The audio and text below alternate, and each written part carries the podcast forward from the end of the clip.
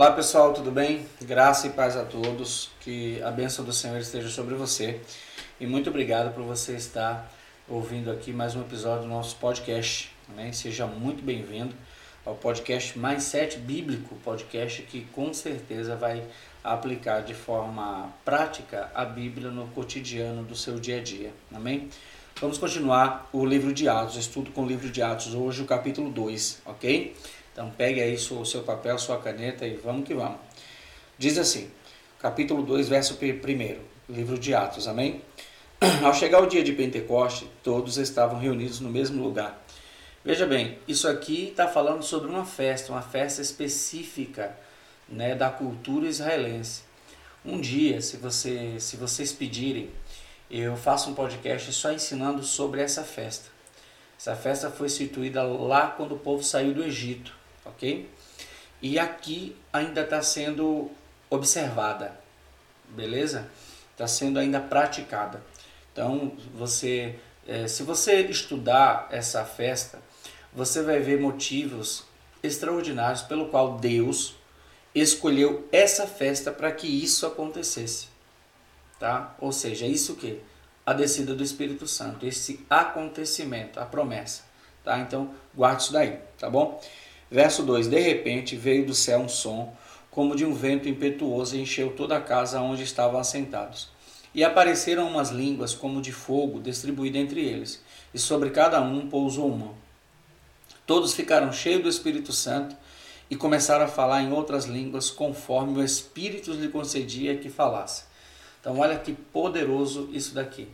É a primeira vez que o Espírito Santo desce de forma tão poderosa na terra sobre várias pessoas, ok? A Bíblia fala que quase 120, então não era 120, tinha 119, né? No máximo 119, não era 120 porque a, a Bíblia fala quase 120, beleza? Só que olha o interessante aqui, ele começa a batizar aquelas pessoas de forma é, como língua de fogo, que é a promessa que João fez, lembra? né? Eu batizo com água, mas virá um que batizará com fogo. Então, olha, é tremendo. Isso aqui é tremendo. Então, está se cumprindo a promessa. Lembra do capítulo 1? Ficar em Jerusalém até que do alto seja revestido de poder, até que a promessa se cumpra, até que o Espírito Santo chegue. Então, é necessário a gente aprender esse segredo, ok? Precisamos guardar. Verso 5. Estavam em Jerusalém judeus piedosos de todas as nações que há debaixo do céu. Aqui está explicando o, o acontecimento da festa, tá? Porque o mundo inteiro se reunia, da época, se reunia em Jerusalém, se reunia em Israel, ok? É por isso que no livro de Zacarias, se não me engano, fala que nós precisamos subir a Jerusalém todos os anos. É uma dica que o Senhor dá. Então, é, existe a igreja hoje no nosso país que tem caravana anual para Israel, cumprindo essa palavra né, cumprindo essa palavra, essa ordem de Deus. Né? Quem bem pensasse, uma vez por ano se programava para levar sua família a Israel. Né? Porque é, eu, eu conheço pastores, né, abri um espaço aqui para falar é, sobre isso. Eu conheço pastores que anualmente, não falha, meu irmão, eles conseguem, eles, eles conseguem subir e segundo a, a, a, a o testemunho deles, é, quando eles voltam, nada é igual na vida deles. Espiritual, financeira, ministerial. Meu irmão, é sobrenatural. Né? Existe um segredo, existe um mistério de Deus nessa ordem. Né? Pois eu, eu, eu, eu, a gente pode falar um pouco mais sobre isso. Amém? Mas está falando da festa. Quando o som foi ouvido, a multidão se aglomerou e todos ficaram confusos pois cada um os ouvia falar na sua própria língua, tá? E perplexos, admirados, diziam uns aos outros: Por acaso esses que estão falando não são todos galileus? Como então cada um de nós os ouve falar em nossa língua materna? Partos, medos, elamitas, habitantes da Mesopotâmia, da Judéia, da Capadócia, do Ponto e da Ásia, da Frígia e da Panfilha, do Egito e das regiões da Líbia, próximas a Cirene, e romanos aqui residentes, tanto judeus como vertidos, convertidos ao judaísmo, cretenses e árabes, todos nós os ouvimos falar das grandezas de Deus em nossa própria língua. Note algo aqui. Ele dá uma relação de todos os idiomas, todas as nações ali representadas. Tinha pessoas de todas essas nações listadas aqui. E cada um conseguia entender pelo menos um daqueles irmãos que estavam sendo batizados com o Espírito Santo, falando em outras línguas. Ok? Então, veja bem, eles ouviram falar da grandeza de Deus na sua própria língua, no seu próprio idioma. Ok? Então, é necessário que a gente venha entender esse segredo. O Espírito Santo chegou causando um alvoroço. Porque ele fez com que os judeus falassem em idiomas estrangeiros, falando do amor e da grandeza de Deus. É necessário que a gente entenda esse segredo no sentido do quê? No sentido de que não há limites de interpretação e comunicação com o Espírito Santo. Ok? Então ele chega realmente fazendo algo extraordinário que os próprios, os próprios é, visitantes da cidade de Jerusalém tiveram que afirmar isso. Isso é extraordinário, poderosíssimo, ok? Mas ele diz, olha, é, 12, né, verso 12. E perplexo e pasmo, todos diziam uns aos outros: O que isto quer dizer? Mas outros zombando diziam: Eles estão embriagados com vinho. Esse, é, essa, essa, essa, parte aqui dos, dos zombadores eu não vou nem entrar em questão, porque isso tem em, em qualquer lugar. Você vê que as pessoas viram, pelo menos um dos irmãos que estavam lá no cenáculo, quando o Espírito Santo desceu, falando na sua própria língua, e mesmo assim eles, eles dizem que eles estavam bebendo. Então é uma pessoa que não tem responsabilidade com a vida, com nada. Estavam lá só para se dar bem, provavelmente. Né? Isso tem em qualquer lugar, em qualquer cidade, em qualquer país. Ok? Não vou perder tempo com eles, porque se a Bíblia fala que quem perde tempo com tolo é tolo.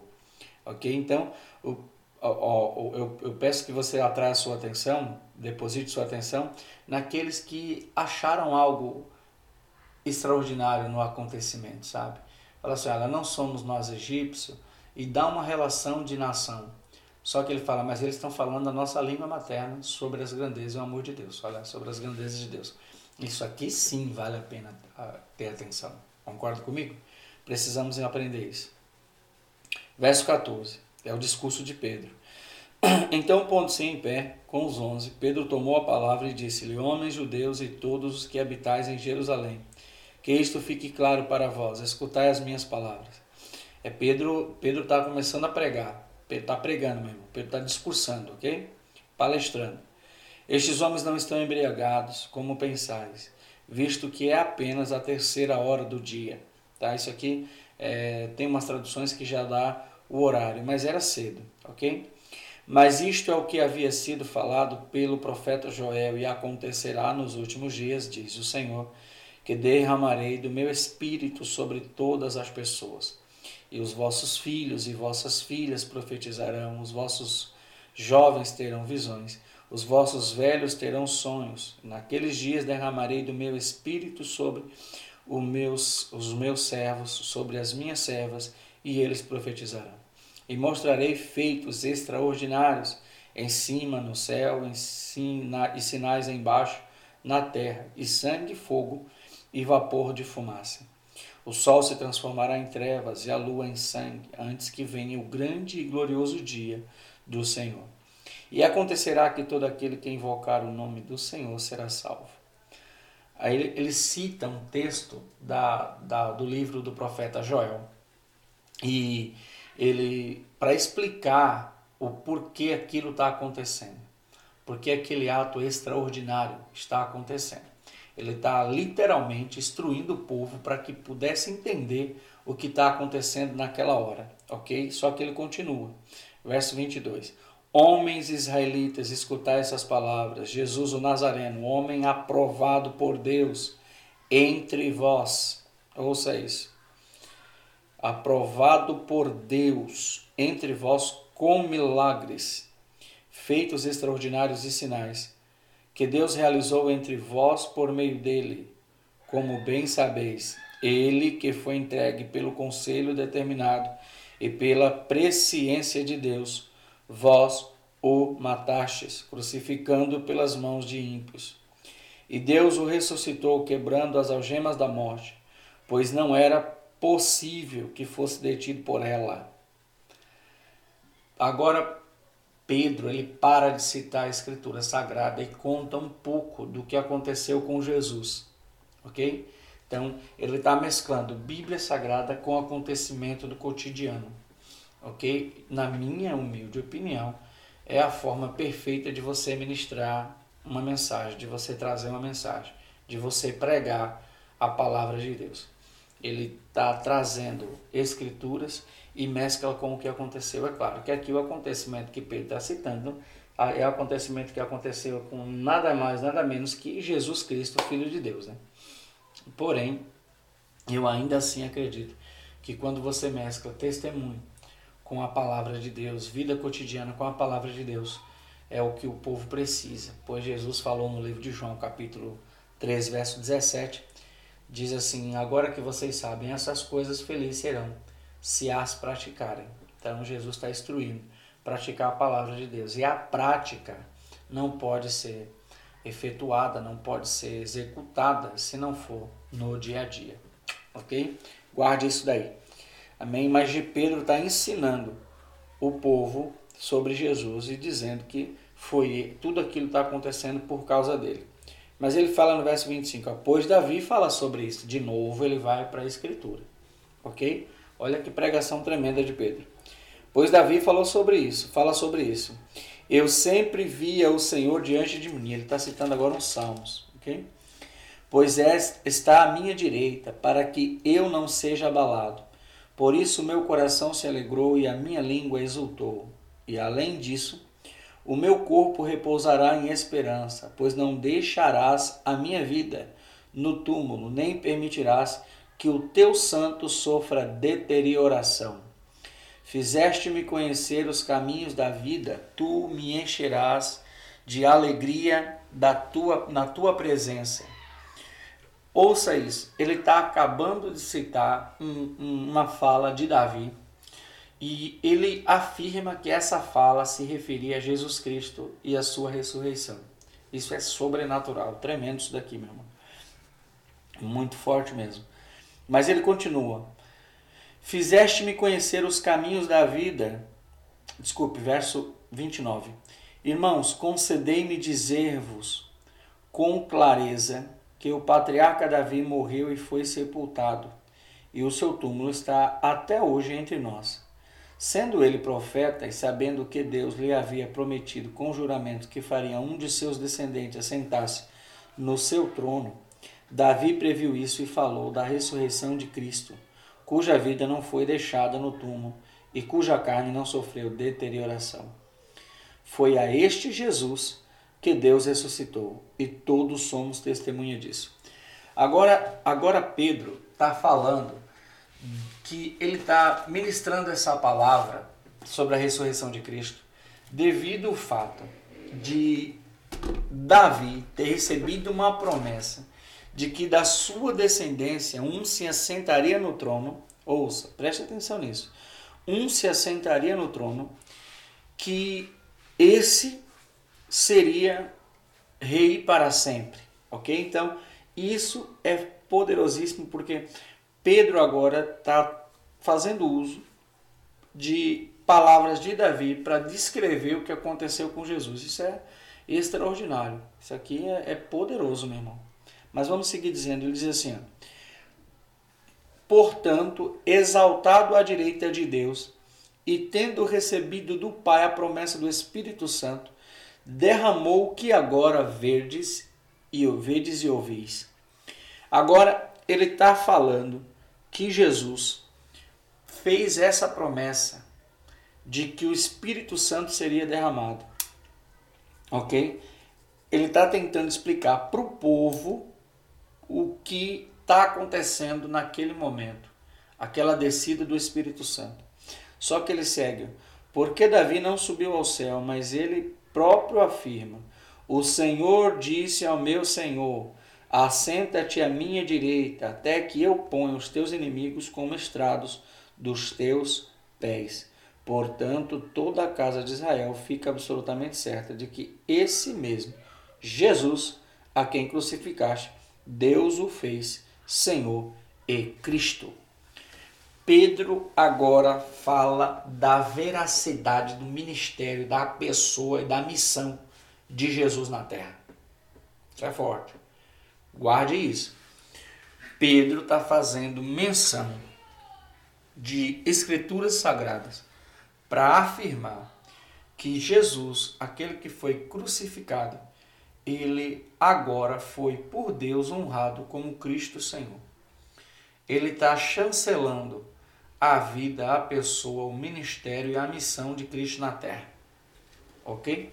Isso é muito, muito, muito forte. Glória a Deus. Atos 2 é, é um capítulo que, se você estudar, de forma minuciosa. Como eu falo sempre, isso aqui é inesgotável, meu irmão.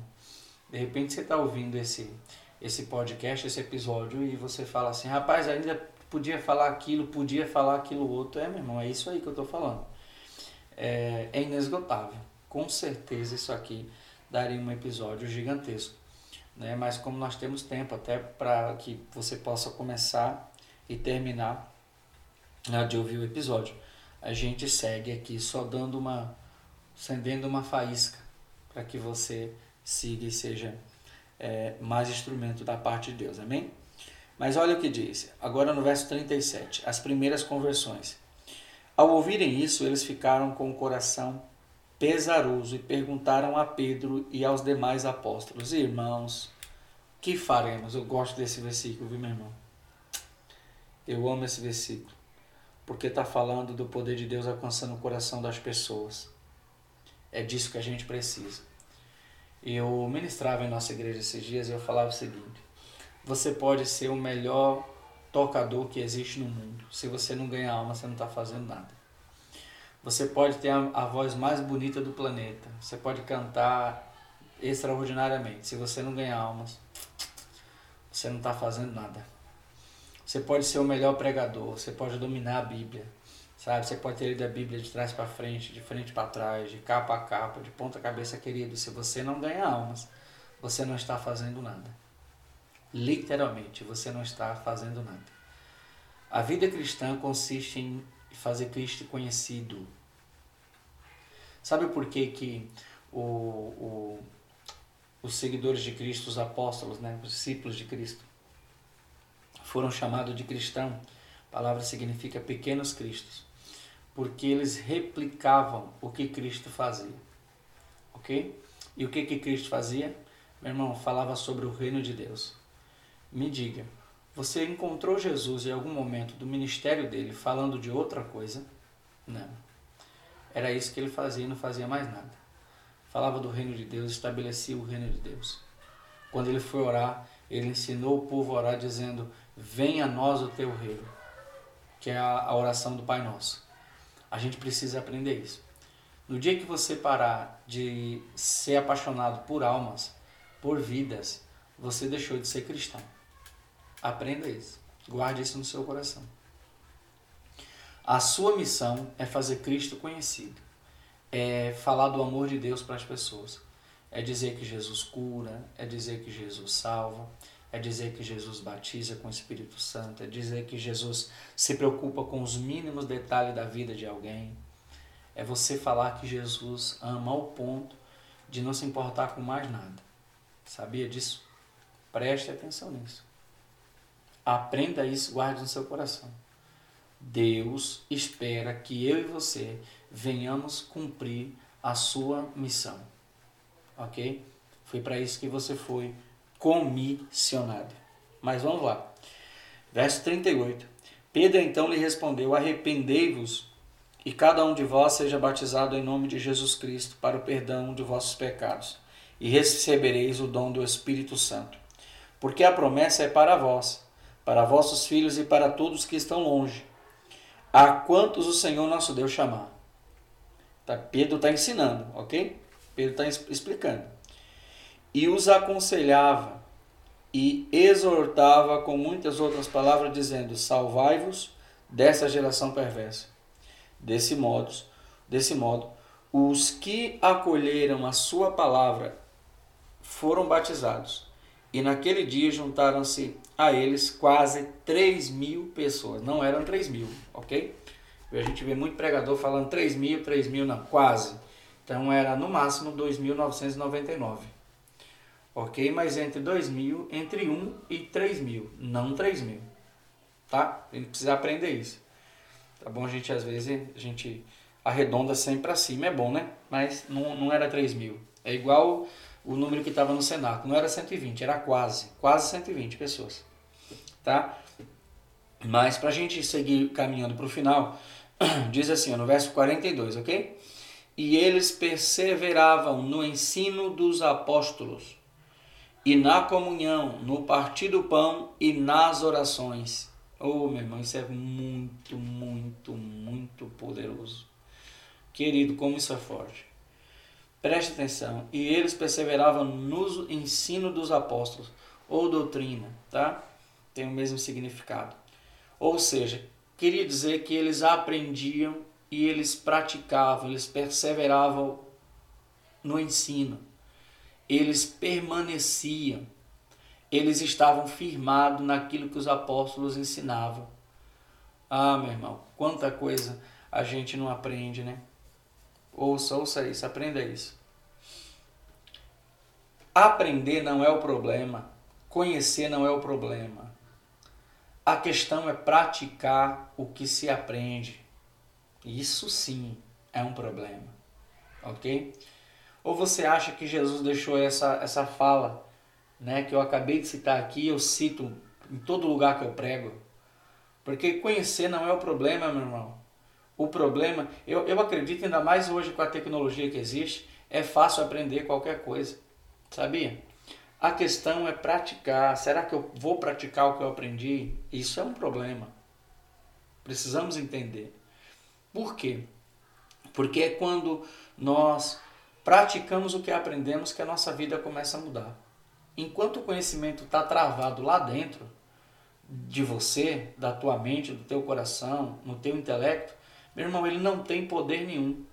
É quando você começa a aplicar que o negócio acontece. É quando você começa a praticar que o negócio acontece. Você quer ver um exemplo legal disso? A Bíblia diz assim, ó, é Lucas capítulo 10, verso 19. Né? Deixa eu até confirmar isso daqui para não falar lorota e, e nenhum ouvinte vir falar que o pastor falou coisa errada. Ó, verso 10, verso 19, a palavra do Senhor diz assim, capítulo 10, melhor dizendo, tá? Verso 19. É Jesus que está falando, ok? Eu vos dei autoridade para pisar serpentes e escorpiões e autoridade sobre todo o poder do inimigo. Nada vos fará mal algum, ok? Então, veja bem, essa, esse é um ensinamento que hoje é usado muitas vezes, pregado, ministrado para dizer que um crente em Cristo Jesus, se é, se arrependeu dos pecados, se vive segundo os preceitos da palavra, ok? Ele tem autoridade sobre o inferno. Simples assim. Estou falando de uma forma simples, clara, direta, objetiva, ok? Mas toda vez que Satanás tenta fazer algo, a gente cede. O crente, muitos crentes, né? Cede, aceita, fica caladinho, entendeu? Ou seja, não pratica essa ordem de Cristo. Ok?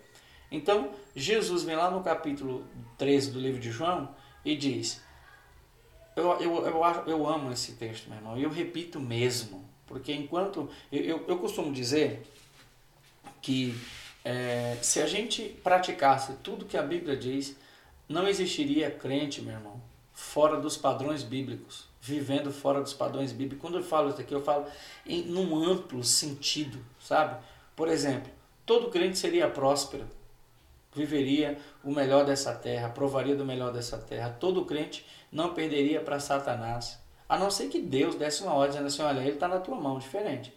Isso é diferente. Mas demônio desavisado não ia assolar crente em Deus.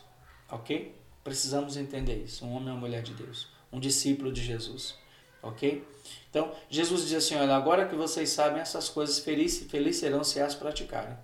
Isso é muito forte, muito, muito forte. Mas vamos seguir aqui para a gente finalizar, tá? Diz assim, no verso 43: Em cada um havia temor, e muitos sinais e feitos extraordinários eram realizados pelos apóstolos. Está falando que os sinais seguiriam, está tá cumprindo-se aquela palavra de Jesus que os sinais seguiriam, seguiriam os que creem, ok? Todos os que criam estavam unidos e tinham tudo em comum. Vendiam suas propriedades e bens e os repartiam com todos, segundo a necessidade de cada um. Está falando da, da prática da igreja de ajudar os mais necessitados, ok? Na igreja primitiva não existia gente pobre na igreja e nem gente rica. Existia gente que tinha suas necessidades supridas, ok? Todas as suas necessidades supridas. Isso é muito forte, mas eu não vou entrar nesse mérito aqui, porque isso aqui dá uma discussão tremenda. Eu vou deixar isso aqui no, no, no óleo, no azeite, e quem sabe um dia a gente não não, não fala sobre isso aqui. Amém? Isso vai estar gravado. Tenho certeza que um dia a gente vai entrar nesse mérito aqui. Tá bom? Só que não para por aqui, continua. E perseverando de comum acordo todos os dias no templo, está falando da igreja. E partindo o pão em casa, comiam com alegria e simplicidade de coração. Isso aqui tem uma lição muito forte, que é o quê? Todo dia eles, eles perseveravam no templo, ok? Isso é maravilhoso. Ou seja, eles tinham culto todo dia.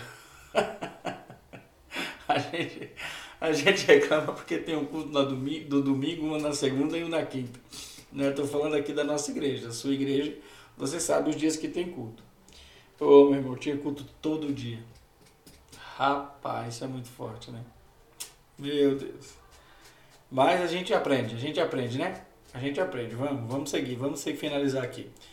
Diz assim, ó, só, só que tem um detalhe nesse capítulo 46 aqui, nesse versículo 46. Ouça isso. E partindo o pão em casa. Note que tinha comunhão também na casa dos irmãos. Isso aqui é muito forte, viu? Isso é muito forte, né? E há, há, uma linha teológica que diz que esse partindo o pão tá, também se referia a culto nos lares. Na verdade, existe textos em, em Atos que vai falar isso, tá? mas aqui já, já, já é um, um prelúdio do que iria acontecer, que eram os cultos nas casas. Né? Então, é, é muito forte isso daqui, porque existe um, um, um, igrejas hoje no Brasil, né? existe um povo é, no Brasil que trabalha com esse, esse sistema de trabalho, que é o culto nos lares, e tem alcançado muitas e muitas famílias. Amém? Glória a Deus. Mas também isso aqui dá, dá uma boa discussão. Tá bom? Verso 47 e o último diz: Louvando a Deus e contando com o favor de todo o povo. Isso aqui é muito forte. Louvando a Deus e contando com o favor de todo o povo e o Senhor lhes acrescentava a cada dia os que iam sendo salvos. Aleluia. Muito forte. Capítulo 2 do livro de Atos. Demos um, um, uma, uma explanada, um, um, trouxemos um, simples panorama, ok? E eu tenho certeza que se você meditar, se você estudar, você vai ver que esse livro é extraordinário poderoso, muito, muito, muito, muito forte. Amém? Guarde isso no seu coração. Se você tiver alguma dúvida, posta aqui. Se você estiver ouvindo no YouTube, você pode deixar nos comentários. E se você estiver ouvindo alguma plataforma, algum aplicativo, né, de podcast, você pode também comentar ou é, deixar um, um, uma observação. Amém? Que Deus te abençoe e até o próximo episódio. Segunda-feira estamos de volta. Amém? Que Deus abençoe e até o próximo mais sete Bíblico Cash. Deus abençoe. Tchau, tchau.